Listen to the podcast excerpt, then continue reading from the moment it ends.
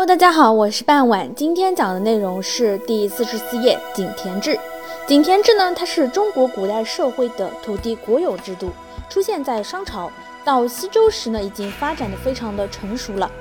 到春秋时期，由于铁制农具和农耕的普及等诸多原因呢，井田制逐渐瓦解，实质上是一种以国有为名的贵族土地所有制。西周时期，道路和渠道呢？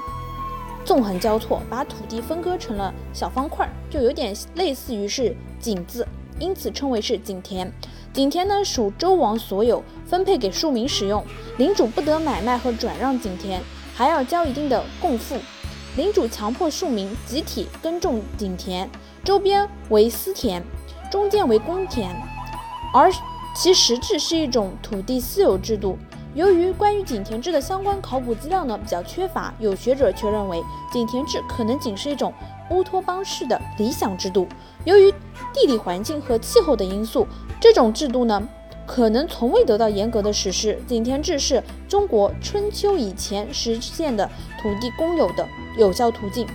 井田制乃中国西周时期较为普遍的一种土地制度，就是分成像井字形一样的，大家应该有所了解。而周礼中的井田呢，似乎是理想的土地制度，可行性不强，同时呢难以考证。井田一词呢，最早见于是《谷梁传》，宣公十五年，谷者三百步为里，名曰井田。井田者，九百亩公田居一。好啦，今天内容就到这里结束了，我们下期再见，拜拜。